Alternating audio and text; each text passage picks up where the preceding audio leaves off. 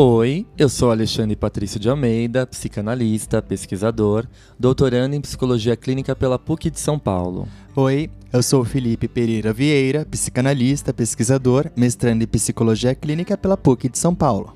Essa é a segunda temporada do Pílulas Psicanalíticas. Um quadro mais curto e dinâmico aqui do Psicanálise de Boteco. Nele, nós vamos falar de assuntos como amor, ansiedade, pânico, medo, inveja, ódio, tristeza, arte e diversas questões da vida cotidiana. Fiquem ligados, pois sua pílula semanal de psicanálise sai toda sexta-feira. Você não vai querer ficar fora dessa, né? Então, deita aí no divã e se joga nas suas neuroses.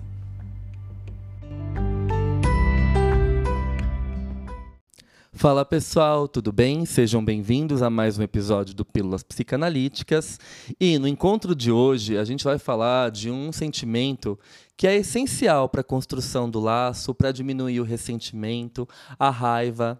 Trata-se do sentimento de gratidão. E não, não é aquela gratidão clichê da internet. Gratiluz, gratitudo, gratitodos. Não, não é sobre isso. É um sentimento legítimo de gratidão, que se inicia lá nos primórdios da vida psíquica e que se estende ao longo da nossa existência. É claro, se a gente cultivar esse sentimento, que, conforme a gente vai ver aqui com base na teoria psicanalítica, não é tão fácil assim, não é mesmo, Felipe? Não, não é tão fácil assim e ele deve ser sentido de dentro para fora. E eu acho que foi isso que a gente sentiu nos últimos dias, com a retrospectiva do Spotify. E o nosso podcast estava ali é, com uma, uma crescente gigantesca do ano passado para cá. Fala pra gente, Ale. 334% Exato. a mais de ouvintes do ano passado em relação a esse ano. A gente permaneceu 303 dias do ano no top podcasts do Brasil no Spotify. Foi lindo. E os nossos ouvintes receberam um, a classificação de ouvintes fiéis que compartilham seu conteúdo. É, Gente, esses são botecers de verdade. Não, esses são botecers. Botecers. Car botecers, carteirinha, gente. Vocês são demais, vocês são incríveis. Assim, nossa, e fora isso, né? A gente começou a receber uma série, não, não, não demos conta de repostar todos que a gente recebeu. Foi, foi, né? foi uma graça. As devolutivas do pessoal falando que o podcast foi o mais ouvido, que apareceu mais ouvido ali na retrospectiva do Spotify. Então, gente, foi a coisa mais linda. Porque a minha retrospectiva deu Taylor Swift e psicanálise de boteco. É. Não tem combinação melhor, não é mesmo? Isso é verdade. Sim. Qual foi seu artista mais ouvido do ano? Olha, não, deu Taylor Swift também, mas também deu Avril Lavigne. Então, gente, o Felipe, ele tem complexo de adolescente. Não, ele apareceu acha que lá, ele tipo, tem 20 anos. Que eu amanhecia, tipo, num pop punk meio rebelde, assim, e falei assim, nossa, mas é porque ela lançou um álbum é é, no último, nos últimos meses e eu ouvi, né? Entendi. Sim, sim, sim. É, é a minha. A, o, o, meu estilo deu assim, ah, você é uma personalidade tranquila e gosta de indie folk. Ah, mas apareceu para mim também. Ah, Acho que a Uhum. música mais ouvida foi a River. Ah, a minha música mais ouvida foi Willow. Então. da Taylor, né? Bom, gente, então, vocês estão percebendo que a gente tá numa vibe assim super grata, né? Sim. Mas é, é, a gente vai ver que esse sentimento, como a gente acabou de mencionar, não é tão simples assim como caiu no senso comum, né? Ai, vamos ter gratidão, gratidão é isso, isso e aquilo. Não. É um sentimento que está voltado ali para os primórdios da nossa vida psíquica. Ele começa a acontecer desde o nascimento. E é claro que quem eh, se debruçou sobre a origem e os impactos, as ressonâncias desse sentimento nas nossas relações foi a rainha Melanie Klein. Sim. Na verdade, essa expressão gratidão já aparece assim em alguns momentos da obra da Klein, ali ainda nos anos final dos anos 20, 28, início dos anos 30, né, ela mencionava uma coisa ou outra relacionando às vezes gratidão à reparação, né? Lembrando que a reparação é aquele movimento que a gente faz na posição depressiva, quando a gente destrói o objeto em fantasia e aí a gente vai repará-lo, né? Ou seja, a gente se responsabiliza pela nossa atividade destrutiva e vai fazer uma reparação legítima, né? Que Desde que o objeto sobreviva. Desde que o objeto sobreviva. Sem objeto, não tem como fazer reparação. Uhum. Né? Então é importante esse ciclo acontecer para que uh, as pessoas, o indivíduo, entre na posição depressiva. Perfeito. Muito bem. A Klein vai falar de gratidão ao lado de reparação, em alguns momentos da obra dela, até formular o clássico estupendo, bárbaro, que muitos psicanalistas não leem, porque dói na alma. dói mesmo. Porque é verdade atrás de verdade. É, visceral, né? É visceral, né? E, na verdade, esse episódio também é para falar um pouquinho do trabalho dessa autora, né? É, a gente recentemente tem participado de alguns debates e encontros científicos por isso que esse podcast, né, gente, não está com aquela regularidade toda, é né? Sim. E a gente deixou tudo para o final do ano, né? Não só o deixar, mas também ser convidado e aceitar os convites, né? Foram todos que aconteceram agora no final desse ano. Então a gente está correndo que nem doido para terminar todos os nossos compromissos. É, bota correr, né? É. O Felipe está até um pouco abatido, assim. Eu né? tô meio abatido. Você está fazendo a voz da Beth? Não, a voz da Beth é diferente. Como é que é a voz da Beth? A voz da Beth é assim, é de fumante. Maravilhoso. Gente, então, é, a gente vai falar um pouquinho do trabalho dessa autora que é essencial para a clínica psicanalítica, né, para nossa atividade de escuta, intervenção e interpretação. Uhum. De acordo com uh, dados pesquisados uh, em várias instituições psicanalíticas no mundo inteiro, né, um dos conceitos, um dos cinco conceitos mais importantes da psicanálise, um deles pertence a Melanie Klein, Sim. né? E o outro também de alguma forma está ligado a Klein, que é a questão da continência, né, do Bion. Uhum. Que tem a ver com essa sobrevivência desse objeto e esse trabalho de digestão, né, de fazer, de conter essas emoções brutas, fazer esse trabalho de gestão e devolver para o outro, né? Então, o que você quer dizer através desse acesso de raiva, isso, isso e aquilo, né? Isso também parte do pensamento kleiniano. Então, Melanie Klein é uma autora genial, né? E esse episódio ele vai trabalhar com a ideia dela de gratidão e também vai retomar alguns conceitos que a gente desenvolveu ao longo da série Café com Klein, que está disponível. Quem não ouviu, ouça, porque uhum. é uma uhum. série do nosso coração, né, Fih? Sim, foi a primeira, a primeira de todas. Sim. Então, gente, vamos trabalhar um pouquinho é, a noção desse sentimento na perspectiva kleiniana. Como eu falei para vocês, essa palavra, esse conceito, é, a palavra já apareceu antes, mas o conceito, quando ela vai definir o sentido de gratidão né, para a construção e o amadurecimento do aparelho psíquico, é, isso vai aparecer no texto dela, o, o clássico apoteótico Inveja de Gratidão, de, de 1957. Perfeito. Que está no livro, né? Que infelizmente no Brasil está esgotado, e aí a gente vê de novo um outro ponto, né? Da falta de interesse das editoras de relançarem uma mulher genial, brilhante, com as ideias como ela teve, né? Então, assim, obra dos autores homens, todo mundo publica rapidinho, né? Agora, dos autores mulheres, meio que o povo esquece. Esquece, é inclusive, de estudar, como a gente estava falando aqui, né? Muitos psicanalistas não leem Melanie Klein, e isso é um grande problema, né? Uhum. Bom, esse trabalho está no livro dela, né, das obras completas aqui no Brasil, ele é o número 3, que se chama Inveja, Gratidão e Outros Trabalhos, que agrupam os textos da Klein que vão de 1946 a 1963. Lembrando que a Klein falece em 1960, então esses textos que vieram depois são textos póstumos organizados e publicados pelo Melanie Klein, Melanie Klein Trust, uhum. que é uma instituição que existe até hoje lá na Inglaterra que cuida uh, dos documentos, dos pertences, dos escritos da Melanie Klein. Maravilha. Ok? Uhum. Bom, então, para a gente falar de gratidão, a gente vai ter que falar daquele sentimento que ninguém quer falar. Vamos falar de inveja. Vamos falar de inveja. gente, e para isso eu vou usar alguns trechos do livro Gênio Feminino, A Vida, a Loucura e as Palavras. É o tomo 2, dedicado a Melanie Klein, escrito pela Júlia Cristevá. A Julia Kristeva é uma das autoras francesas que ficou responsável também por disseminar o pensamento da Klein na França, que estava dominada pelo pensamento do Lacan. Ai, que né? interessante. É, e, e junto com ela, quem faz esse trabalho também de transmitir as ideias kleinianas ali na França né, é o Jean-Michel Petot.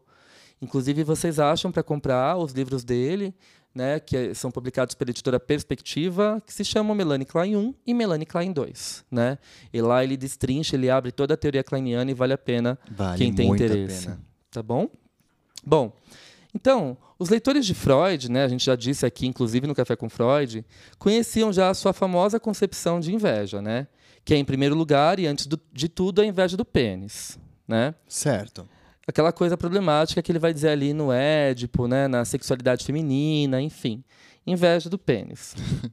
que o Lacan vai, vai mudar para a inveja do falo, né? Porque o falo ele vai ter um sentido muito mais abrangente que não fica restrito somente ao órgão genital, É. né? Sim. Então o Freud de alguma forma aí tem, claro, um ladinho meio machista, né? Mas também não vamos escrever, não vamos esquecer Não, olha, você está se entregando aí. Você tem que escrever coisas. Gente, pior que é isso, eu tenho coisas para escrever. Mas tudo bem, voltando. Ai, adorei esse ato falho.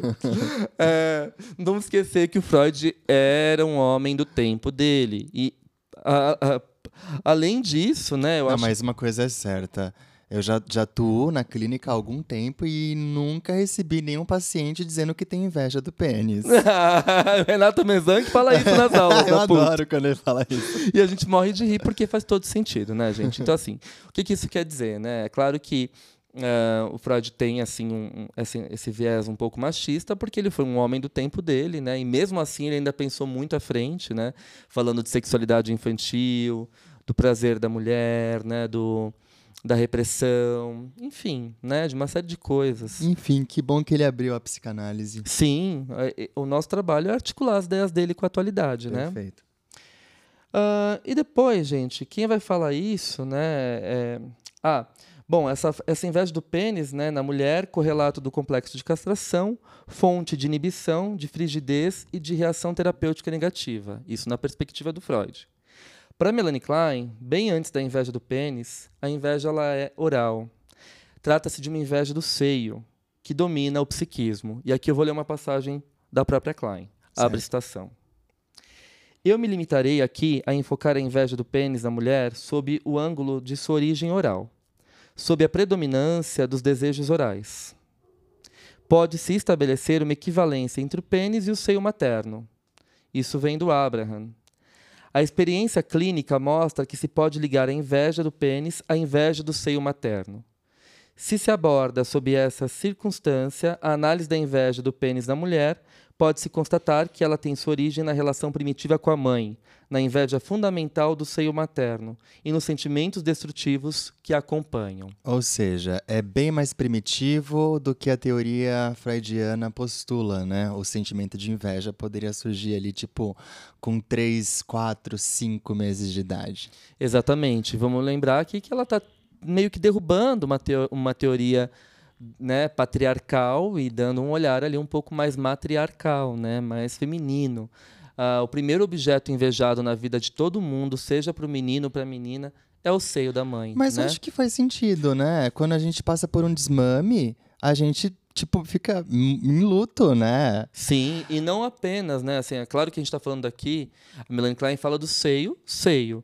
Mas quando a gente fala do seio hoje, de novo, trazendo a teoria para a atualidade, dá para a gente pensar no seio como uma metáfora, né? O Exato, seio é o, o colo, né? O pai que dá a mamadeira, então o vô que dá ali Ou o seja, alimento. o que é, é o que é bom. Exato, né? Mas na percepção da criança, ele não é sempre bom. Pois é. Aí que a gente vai ver, né? Para a criança, ela, a Melanie Klein, ela acredita na hipótese que o Freud já apresentou para nós em Além do Princípio do Prazer, né? Que nós nascemos atravessados pela dualidade pulsão de vida versus pulsão de morte. E a Klein vai trabalhar nisso com muita intensidade. E aí ela vai dizer que o bebê, né, o ser humano, nasce atravessado por essa dualidade pulsional. Eros versus Thanatos. E o ego do bebê é um ego muito frágil. Então, o primeiro mecanismo de defesa da vida psíquica não é o recalque, e sim a cisão. o ego cinde, ele quebra, se espedaça e projeta essas partes más, intoleráveis, né, para o meio, Uhum. ao mesmo tempo que ele introjeta todo esse meio que ficou manchado pelas projeções negativas dele. Ou seja, é um caos. Um caos, né? Como eu falo assim. Isso acontece sempre. Sei lá, você tá numa bed em casa, aí vai alguém te convidar, ah, vamos na festa? Vamos, né? Ai, mas vou sem vontade, né? E aí tá todo mundo feliz, uma vibe, aí chega voltando da festa, ah, eu adorei, tava maravilhoso, tava, você fala, ah, eu odiei. pessoa, Nossa, essa você tava um lixo. Tava um lixo, Tava odiei. horrível. Horrível. Então, assim, né? Porque já estava tudo ruim porque você começou a borrar as suas percepções sensoriais, externas, objetivas, por essas projeções relacionadas à pulsão de morte, né? E aí, em 57, a Klein vai dizer que essa pulsão de morte inata nada mais é do que uma inveja inata. Aí ela quebra a Sociedade Britânica de Psicanálise, né? É um badauê total. né? Pois é. Como assim o bebê nasce com inveja? E ela vai explicar, ela vai diferenciar, na verdade, né, três sentimentos: a voracidade, da inveja e do ciúme, né? E aí ela vai falar assim que o bebezinho ele nasce voraz, né? Querendo se alimentar, evidentemente, buscando a satisfação da fome. Justo. O instinto que movimenta o bebê, a princípio, é o instinto de sobrevivência. Perfeito. Né? Então ele precisa se alimentar. Ele vai em busca do alimento. né? Ele chora por isso Uhum. e o alimento precisa chegar até ele. Então, essa voracidade, ela é satisfeita, né? Se o bebê consegue ser satisfeito, se ele consegue aproveitar esse momento da amamentação, né? Da, da alimentação em si, que pode se dar por mamadeira, por seio, enfim. Sim. Né? Se ele consegue fruir disso, ele fica tranquilinho, né? E ele vai introjetando mais experiências boas do que ruins. Perfeito. E vai amenizando todo esse instinto de morte que ele nasce, né? essa inveja inata que ele nasce. Bom, mas como se dá inveja e como que a Klein percebe isso em bebezinhos tão pequenos? Então, como eu falei para vocês, para ela a inveja vai ser a pura manifestação da pulsão de morte, né? E aí o bebê vai lá então mamar o seio da mãe para satisfazer essa voracidade, né? Esse sadismo oral. Uhum. Lembrando que para Klein o bebê é tomado de fases sádico oral, sádico anal, sádico uretral. Por que essa palavra sádico antes? Né? Na verdade, esses termos vêm do Abraham, se referem aos estágios pré-genitais do Freud, ou seja, antes da criança alcançar a genitalidade né? e olhar para os seus órgãos genitais. São estágios que antecedem a fase genital. E a Melanie Klein chama de sádicos porque ela acredita muito no nascimento do indivíduo tomado por essa pulsão destrutiva, a pulsão de morte. Por isso que a primeira força, aquilo que causa angústia no psiquismo, é a angústia destrutiva, a força destrutiva, a intensidade de destruir. Né? Mas aí, na medida que eu destruo, que eu projeto essa pulsão de morte para fora, eu introjeto isso. E acabo criando um medo persecutório, né? um medo de aniquilação. Porque é tudo aquilo que eu projetei voltou. Hum.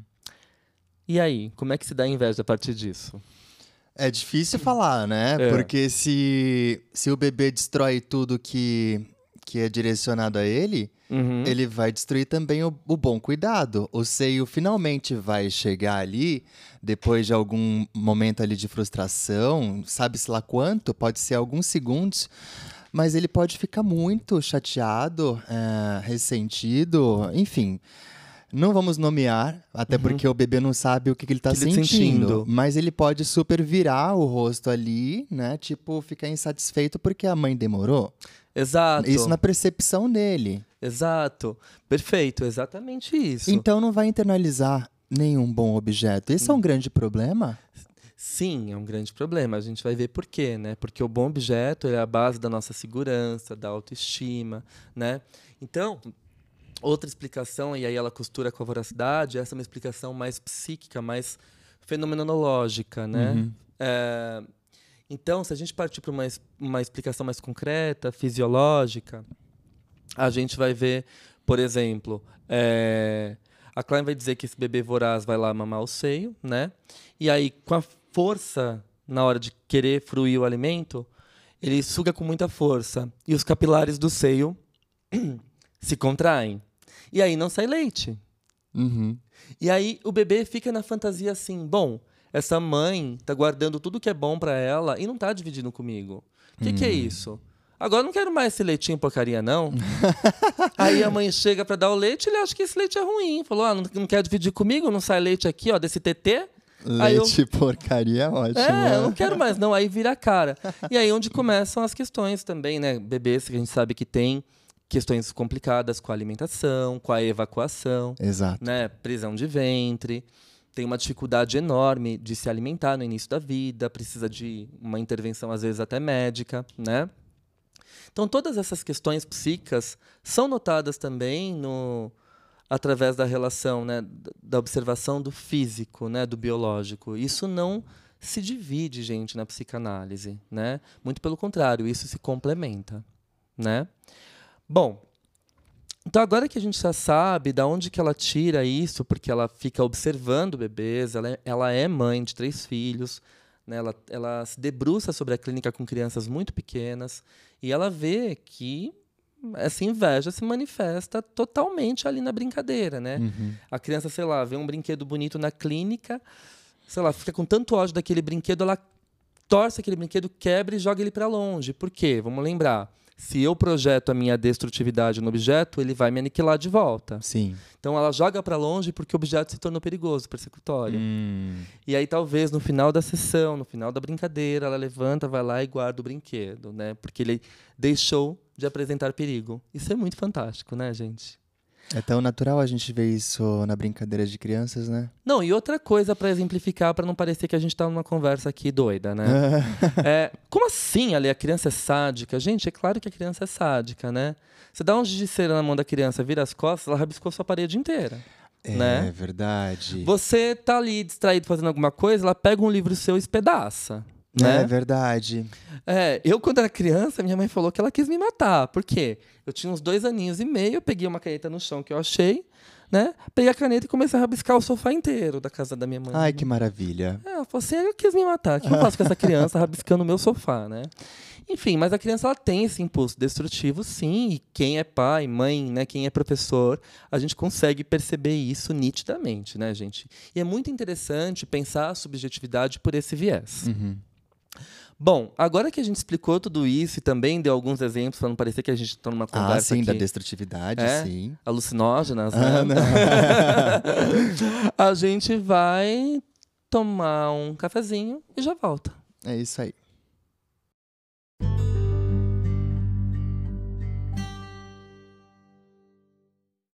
E continuando o texto aqui da Julia Kristevá, ela diz assim: a inveja promove, ao mesmo tempo que entrava, o desenvolvimento do psiquismo. Enquanto lhe assinala um objeto benéfico, trata de se apropriar dele para esvaziá-lo ou destruí-lo, através do sadismo oral, esvazia, suga, puxa, sadismo anal, evacua, destrói, sadismo uretral também, né? Bom, Melanie Klein modula, nesta última viagem importante, o tema do objeto primário, amado e odiado, que lhe é caro em sua obra. Remanescente da nostalgia uterina, ela mesma resultado do traumatismo do nascimento, o seio é fantasiado como um seio inesgotável, idealizado e, por isso mesmo, intensificando o ódio. Porque o objeto real não corresponde nunca ao objeto psíquico. Ai, então, interessante isso. Quanto mais a gente idealiza, mais a gente acha aquele objeto perfeito, mais inconscientemente a gente inveja e menos a gente introjeta um objeto. Por isso que relações tóxicas são altamente fomentadas por esse mecanismo. Uhum. Você idealiza algo que você não tem, ao mesmo tempo você inveja esse objeto idealizado inconscientemente e você acaba não introjetando um bom objeto verdadeiro, real, que vai ser ali a base das suas boas relações com o mundo. É um looping. É um looping, uhum. exatamente. Uhum. A esta situação de base se acrescenta a privação, né? O seio se retira, ele vem a faltar. Os cuidados não são sempre bons, né? O excesso de frustrações, mas também a excessiva indulgência, a mãe suficientemente boa de que falará o Winnicott não é também a mãe suficientemente má? Uhum. Aumentam essa inveja inata. Uhum. Julia Kristevá fazendo várias provocações. Pois né? é, tô vendo. Abre citação da Klein. o bebê deseja que o seio materno seja inesgotável e onipresente. E parece que não se trata aí somente de um desejo de nutrição. A criança quereria também se desembaraçar de suas pulsões destrutivas e de sua angústia persecutória. No curso das análises de adultos, encontra-se o desejo de uma mãe onipotente, capaz de proteger o indivíduo contra todos os sofrimentos e todos os males provenientes tanto do interior como do exterior. Coitada da mãe. Exato, e como isso aparece em análise, né? Uhum. Ah, eu queria ter uma mãe ideal que me desse tudo, que tivesse Uhum. feito tudo por mim, né? Que estivesse sempre ao meu lado, tal. Nunca tá bom, né?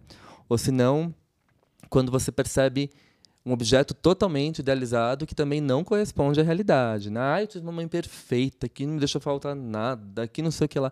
Aí você fala, poxa, peraí, alguma coisa aí né, não fecha. Porque né, perfeição, como diria o Winnicott, só está ali perto do, do mundo das máquinas. Né? E olhe lá, porque as máquinas também falham. Aí entra aquela questão de que é melhor a gente ter um, um objeto mais ou menos ok ali internalizado do que nenhum. Exatamente, né? porque esse vazio da ausência de um objeto interno, seja ele qual for, bom ou mal, ou mais ou menos, ou meia boca, né?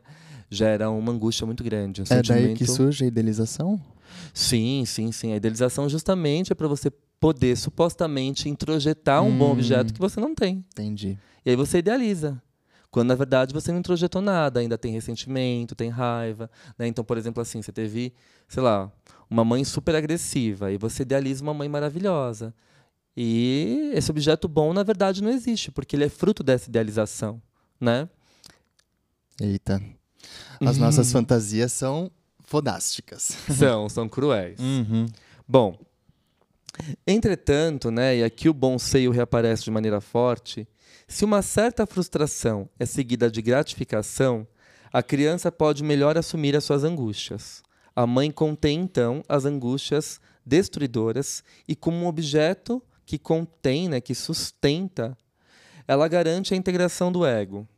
O prazer e a gratidão que o continente suscita frustram em última análise as pulsões destruidoras e diminuem a inveja e a avidez. Aqui, Melanie Klein introduz um liame frutivo com a mãe, sobre o qual ela não havia insistido tão francamente antes, e que remonta a uma fase pré-verbal, como fundamento da gratidão de que ocorrerá posteriormente a capacidade de reparação, de sublimação e a generosidade na vida adulta. Mas, como nada é simples nesse universo, atravessado pela pulsão de morte, Uhum. a analista não esquece que a própria gratidão pode ser operada através da culpa, caso em que seria preciso distingui-la da verdadeira gratidão. Agora a coisa complica. Agora vocês vão ver que não é só gratiluz, gratitudo. Agora a gente vai ver que a gratidão, ela pode sim, como o Fi falou no início, ser legítima, acontecer de dentro para fora, ou ela pode ser somente um movimento ahn, que vai acontecer em decorrência de uma culpa. De uma culpa sentida talvez por um superego tirânico, por uma culpa sentida por um objeto que eu destruí e ele não sobreviveu. Hum, é tipo uma gratidão maníaca? Exatamente, uma gratidão maníaca que não é real. Certo. E a Klein vai explicar para nós. Hum. Abre citação. O bebezinho sente tudo isto, tudo isto de um modo bem mais primitivo do que poderia exprimir a linguagem. Certo. Quando essas emoções e essas fantasias pré-verbais são revividas na situação transferencial, ou seja, com o analista, aparecem aí sob a forma de memories and feelings, lembranças em forma de sentimentos, Uhum. e são reconstruídas e verbalizadas graças ao auxílio do analista. Do mesmo modo, devemos recorrer às palavras para reconstruir e descrever outros fenômenos pertencentes às fases mais primitivas do desenvolvimento. Ou seja, ela está falando que é importantíssimo né, a gente poder identificar quando essa gratidão não está acontecendo de forma real, ela é puramente um mecanismo de defesa e nesse sentido ela não fortalece o ego e não coloca o sujeito numa direção de autonomia, né, sempre de dependência, porque ele vai ser ah, um prisioneiro dessa culpa, né? Então essa gratidão não vai aliviar ressentimento, ódio, tampouco a própria pulsão de morte Sim. né? Então a gente vê que a coisa é, é muito mais complexa do que a gente imagina. Exato. Bom, e aí a Júlia Cristevá ela dá um exemplo clínico que é bárbaro, né? Um dos exemplos fornecidos a esse respeito pela autora permite apreender como a inveja primordial se transmite inconscientemente até ao adulto e lhe bloqueia as capacidades de gratidão, de amor e de prazer, bem como o trabalho analítico que esse adulto se propõe ainda assim a realizar. Então ela vai dar um exemplo clínico, né? E aqui a gente percebe o quanto essa inveja ela é sempre, gente, inconsciente, Uhum. né? Não é aquela inveja que você fala, ai, tem inveja de fulano, né? Inveja é sempre inveja, não existe inveja boa ou ruim, como falam por Uhum. aí, né? Usando até um termo meio que a gente não gosta muito. É, não existe essa questão de inveja boa ou má. Inveja é sempre inveja, você sempre quer o do outro.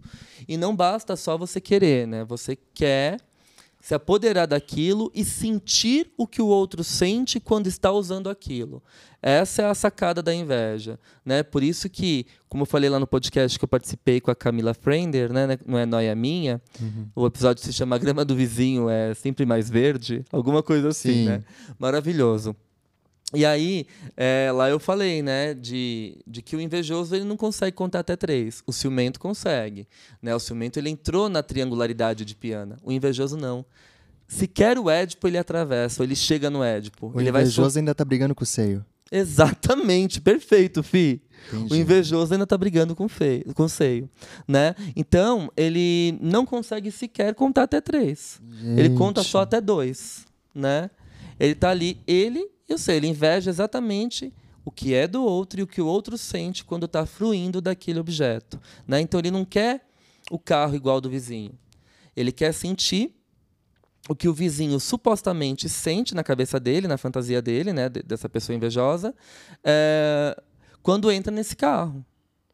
E às vezes, somando-se a isso, é que o vizinho perca o carro dele. Exatamente, porque eu não quero só fruir disso, mas eu também quero privar o outro da fruição. Perfeito, Fi. A inveja tem exatamente essa sacada, né? Eu quero me apoderar do que é do outro e ao mesmo tempo destruir para que o outro não aproveite. Você geralmente usa um exemplo nas suas aulas sobre aquela questão do, do olho? É, Ai, sim, é maravilhoso, né? É uma história gente. que diz que uma fada aparece para um para um cara muito invejoso, muito invejoso. E vamos lembrar, gente, de novo, que essa inveja que a gente está falando é uma é inveja inconsciente. inconsciente. O sujeito não se dá O conta. invejoso não sabe que é invejoso. E ele sofre muito por isso. Sim. Né?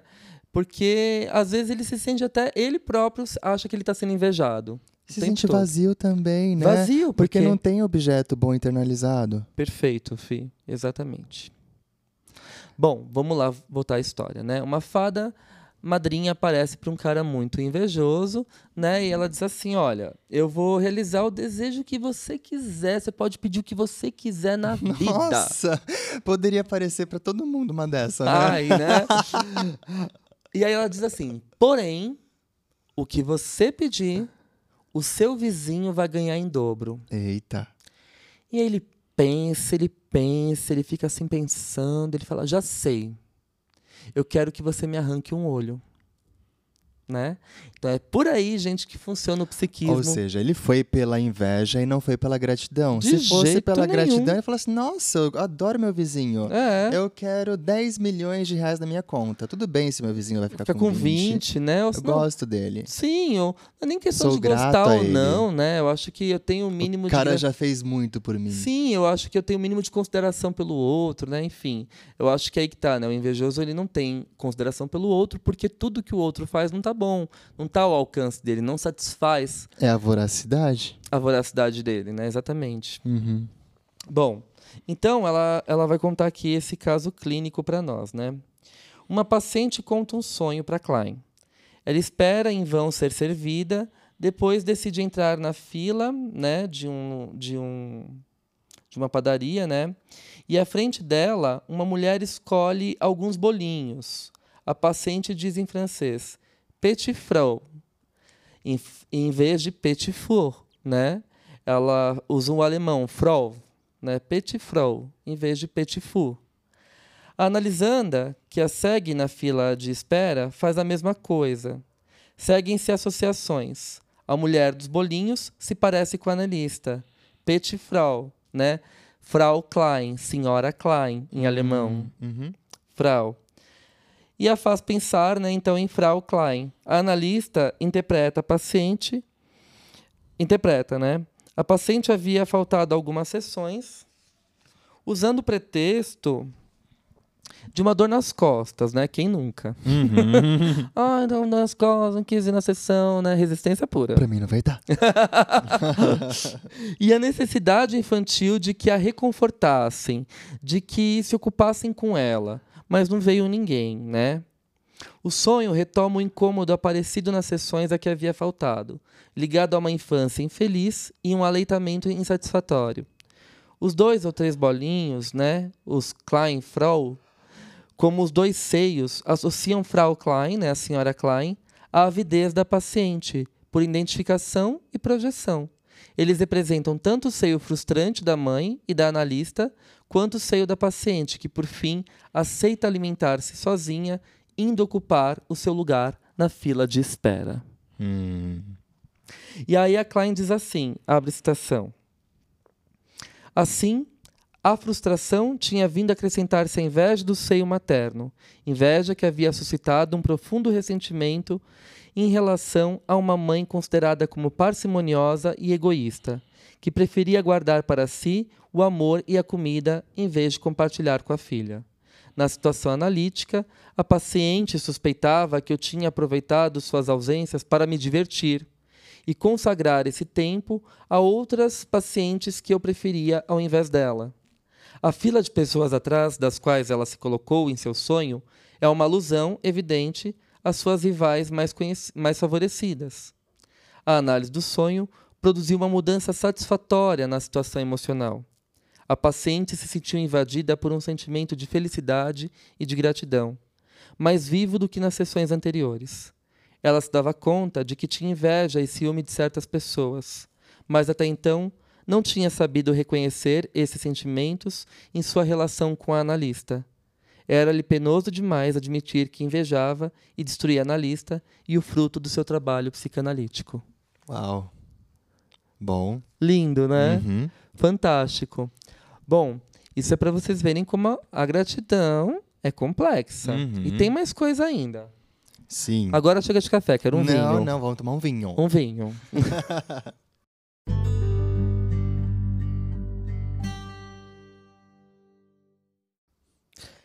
E aí, pessoal, ela continua, né, a Julia Kristeva, dizendo assim: É, portanto, já para o fim de sua obra, após ter interpretado a violência da inveja como a versão mais explícita da pulsão de morte, que Klein amplifica suas considerações sobre a capacidade de amor. Enquanto relembra que Freud, em Inibição, Sintoma e Angústia, que é um texto de 26, Uhum. não concede ao eu inconsciente nenhuma capacidade de representar a morte, né, o Freud diz: no inconsciente não há nada que possa dar um conteúdo a nosso conceito de destruição de vida. Ela sublinha sua divergência com o mestre. Abre citação. A ameaça de aniquilamento pelo instinto de morte interior, né, instinto ou pulsão de morte, depende da, tra- da tradução, Sim. representa, e aqui me afasto de Freud, a angústia primordial.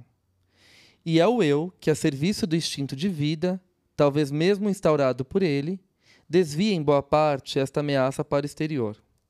Enquanto Freud atribuía ao organismo esta defesa fundamental contra o instinto de morte, eu considero este processo como uma atividade primordial do eu. Né? Então, para ela, é essencial essa ameaça de aniquilamento causada pela presença do instinto de morte, que se manifesta como a inveja inata. Certo. E então a Julia Kristeva diz: o eu, portanto, e não o organismo, é o agente do ódio, mas também do amor, da inveja e da gratidão. Pela clivagem, ou seja, pela divisão, ele se defende da destrutividade e, portanto, da inveja, até ser capaz de experimentar o amor. Isso é muito bonito, Isso é gente. perfeito. Uma capacidade que reforça especialmente a posição depressiva, ainda que ela dê início também à entrada no complexo de Édipo. Compreende-se desde então que a luta entre as duas forças vai continuar ao longo da vida psíquica, com sucessos desiguais dos dois protagonistas. E Klein aplaudirá os inúmeros pensadores que antes dela haviam estigmatizado a inveja como sendo o pior dos pecados, já que se opõe à própria vida. O amor não é capaz de invejar. Primeira Epístola aos Coríntios. Santo Agostinho descreve a vida como força criadora que se opõe a uma força destruidora, a inveja. Uhum. Segundo o Paraíso Perdido, de Milton, a inveja implica uma destruição da criatividade. Ah, sim. Chaucer condena a inveja como o pior dos pecados, porque todos os outros não são pecados senão contra uma única virtude, ao passo que a inveja o é contra toda virtude e contra todo o bem. Para concluir, provisoriamente, essa nossa reflexão, em sua exploração do dual inveja e gratidão, Melanie Klein vai dizer para nós, abre citação, a felicidade vivida no, no decurso da infância e o amor do bom objeto que enriquece a personalidade embasam a capacidade de prazer e de sublimação. Suas consequências se fazem sentir até numa idade avançada. Quando Goethe escreve Aquele que pode reconciliar o fim de sua vida com seu começo é o mais feliz dos homens, sou tentada a interpretar esse começo como sendo a primeira relação feliz com a mãe, ao longo de toda a sua vida. Atenua o ódio e a angústia e continua a dispensar seu conforto ao indivíduo idoso. Um bebê que pôde instaurar seu bom objeto com segurança pode encontrar compensações para as perdas e as privações que vão acontecer na idade adulta. Hum, que perfeito isso. Tudo isso parecerá sempre inacessível ao invejoso, porquanto ele jamais estará satisfeito e seus sentimentos de inveja se veem constantemente reforçados. Por isso que o invejoso sofre. Ele Exato. não tem aonde recorrer por um bom objeto para passar por situações difíceis. Né? Verdade. E aqui, vamos voltar um pouquinho, claro, o foco do episódio não é inveja. Uhum. A gente uhum. pode fazer um sobre a inveja porque tem muita coisa para dizer sobre isso. Certo. O foco do episódio é a gratidão, né? E aqui eu fico pensando o quanto é difícil para muitas pessoas demonstrar, uh, pronunciar uhum. né, esse sentimento de gratidão. Às vezes existe uma resistência narcísica muito grande, às vezes não tem sentimento de gratidão porque não teve esse objeto bom internalizado. É, às vezes é um sentimento de ciúme, de inveja mesmo, que te impossibilita de exercer essa gratidão, né? Porque quando a gente agradece por alguma coisa, a gente se coloca numa posição de vulnerabilidade né? É como se a gente estivesse ali exercendo a plena humildade, sabe? A gente entrega algo valioso para nós, para o outro. Exatamente. É um exercício de gratidão. Exatamente. Então nem todo mundo tem essa aptidão, né? É... Eu fico pensando nisso, pessoas que falam assim, nossa, eu tenho dificuldade de demonstrar os meus sentimentos, principalmente quando são sentimentos de amor, né? A gratidão, ela se amplia nesse sentido. Não é só agradecer, mas todo sentimento de amor, de afeto, todos eles estão relacionados à gratidão. É um leque que se amplia e tem diversos sentidos. Engraçado que você falando isso me veio aquela frase do Lacan à mente: amar é dar aquilo que não se tem a alguém que não quer. Sim. Por quê? Quando a gente dá algo que é, não temos. Que, que, nós não temos, é, é tipo isso é tão forte. Sim né? É você talvez ir sem sede ao pote, sem expectativa. Exato, não tem né? voracidade né? nenhuma. Não tem voracidade. É gratidão pura. É gratidão pura, exato. E talvez por isso Lacan admirava muito a Klein, embora ele não desse o braço a torcer. Né? A gente sabe que o seminário 1 do Lacan foi todo baseado no caso Dick, da Melanie Klein. E ele trocou uma série de correspondências com ela, né, pediu para entrar na Sociedade Britânica de Psicanálise, participar ali ativamente, né? É... E a Klein acabou meio que ignorando, não deu muita atenção às cartas. Mas o Lacan, é, inclusive, num, acho que num congresso, se não me engano, ele se propôs a traduzir a psicanálise de crianças do inglês para o francês, Hum, né, para Melanie Klein. E ele enrolou, enrolou, enrolou, e tipo até o final da vida a Klein foi ver isso sendo traduzido por outras pessoas, né? entendi. Mas tem uma relação aí de inveja e gratidão Exato. do Lacan com a Melanie Klein, né? Bom, gente, então acho que dá pra gente pensar que a gratidão é um sentimento muito mais complexo do que a gente imagina. Não é só falar obrigado, esse obrigado pode estar carregado de culpa, de ressentimento, de obrigação, pode ser uma coisa forçada, né? Tem que ser um sentimento legítimo e a gratidão é algo que não é para todo mundo, né? A gente vai aprender aí ao longo do tempo. Ela pode ser para todo mundo, sim, se a gente começar a construir isso, né? Sei lá, no processo analítico, na convivência com os pares, né? exercendo esse sentimento, exercendo essa humildade, que é um desafio para o nosso próprio narcisismo, Uhum, diga-se de passagem. Sem né? dúvidas. Bom, gente, eh, então não tinha como falar, como não falar de gratidão, né? Depois de uma semana tão cheia de atos e gestos que correspondem à gratidão, né? Palavras, declarações, vocês foram muito brilhantes. Eu e o Felipe a gente se emocionou muito com as devolutivas, né? Como eu falei, o podcast, a gente não tem nenhum patrocínio fixo. A gente não precisa mentir aqui. Uhum. A gente faz isso por amor, Sim. né? É uma entrega, é um momento nosso com vocês, é um momento do nosso brincar, né? um momento de democratizar a psicanálise, que é a intenção desse podcast desde o início, quando ele foi montado. Agora acho que eu posso até utilizar um conceito, saindo um pouco da Klein, vou pular para o Winnicott, de identificação cruzada. Sim, por que você pensou nisso, Fih? Porque à medida que a gente grava aqui, a gente está democratizando uma ideia, a psicanálise como um todo, né? E o que a gente recebeu ali na- nas devolutivas foi um bom objeto. Foi, foi um bom objeto introjetado de uma série de pessoas que conseguiram realizar identificações cruzadas com a gente, Então né? foi uma troca. Foi uma troca, sim. E vamos lembrar que a identificação cruzada para o Winnicott, né, fazendo parênteses Uhum. aqui, só acontece quando a gente passa por uma identificação primária, que é o quê? Uma identificação com os cuidados maternos, né, com os cuidados representados pela figura materna. Né? Como a gente falou, pode ser qualquer pessoa, o pai, a mãe, a avó, o vô, o tio, o irmão, né? Então acontece primeiro essa identificação primária para depois se estender, se ampliar para as identificações cruzadas que, que são a base desse sentimento de empatia, Perfeito, Né? exatamente. que de alguma forma também está atrelada à gratidão, Sim. né? Uhum. Bom, gente, então, alguns recados importantes. Vamos lá. Publis. Publis nossas mesmo, né? Não é patrocínio, não é marca, não é publi de, de, de marcas famosas que a gente gostaria de estar fazendo, Um dia a gente chega lá. né? Vamos usar o gerundismo. A gente gostaria de estar fazendo algumas publis. Ai, adoro. né? Mas, marcas, vocês precisam patrocinar a gente. Mas Ajudem a sim, gente. Sim, né? sim. Bom, uh, publis pessoais.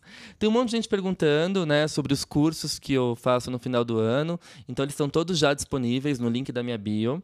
Tem curso de introdução a Freud, ao pensamento de Winnicott, curso sobre ah, o transtorno borderline, sobre relacionamentos abusivos. Os cursos que mais foram vendidos durante o ano todo, a gente disponibilizou agora no final do ano. Eles estão lá, a gravação, para compra no link da minha bio, embaixo da minha foto no perfil no Instagram, arroba Alexandre Patrício, tá? Ficam até dia 20 de dezembro, isso é importante, tá? Ah. Então, ai, teve gente que me escreveu, ai, passou o prazo, porque assim, a gente muda esses cursos todos, a gente vai pegando nosso acervo de cursos Uhum. e a gente muda a disponibilidade. Então, às vezes tem mês que tem da Klein, tem mês que tem do Ferenc, e a gente demora, sei lá, 8, 9, 10 meses para voltar em outro curso, Sim. tá? Então, fica a dica. Os grupos de estudos de formação permanente de 2023. Ai, meu Deus. Eles vão ser anunciados numa live Ah. que vai acontecer provavelmente semana que vem no meu Instagram, mas eu vou postar lá a data e o horário dessa live em que eu vou dar uma aula aberta e vou anunciar a temática dos grupos de estudos do ano que vem. E detalhe, teremos uma grande surpresa no ano que vem em relação aos grupos de estudos. Não é mesmo, Felipe? Não sei, me diz você. Não posso dizer que é surpresa, tá? E tenha gratidão por mim por conta disso. ah, sim, eu tenho. tá bom, então. Gente, é isso. queríamos só agradecer de verdade, gratidão do fundo do nosso coração, Sim, porque num país eh, em que a educação é tão desvalorizada, a cultura é tão desvalorizada, ver um podcast de psicanálise sempre ali no, no top do, do na seleção né, dos mais ouvidos do Spotify, para nós é uma conquista gigantesca e a gente faz questão de compartilhar isso com vocês. Ah, e se fala, Fi? E não é uma conquista só nossa, é uma conquista de todo mundo que ouve. Exatamente. Que mantém esse podcast nesse patamar. Tanto que esse podcast fez sucesso que saiu o livro esse ano, Psicanálise de Boteco, Inconsciente na Vida Cotidiana, Uhum. publicado pela editora Planeta pelo selo Paidós.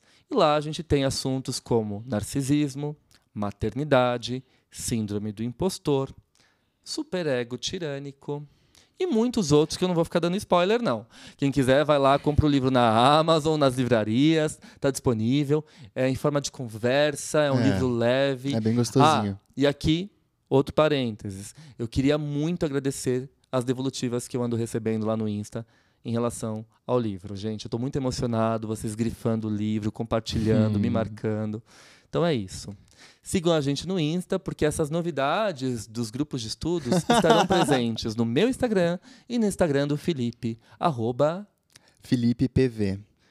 isso mesmo. É, é Felipe P de P- P de psicanálise, pato. Ah, olha, olha, verdade, eu vou P começar. de psicanálise, Vou adotar e psicanálise. V de...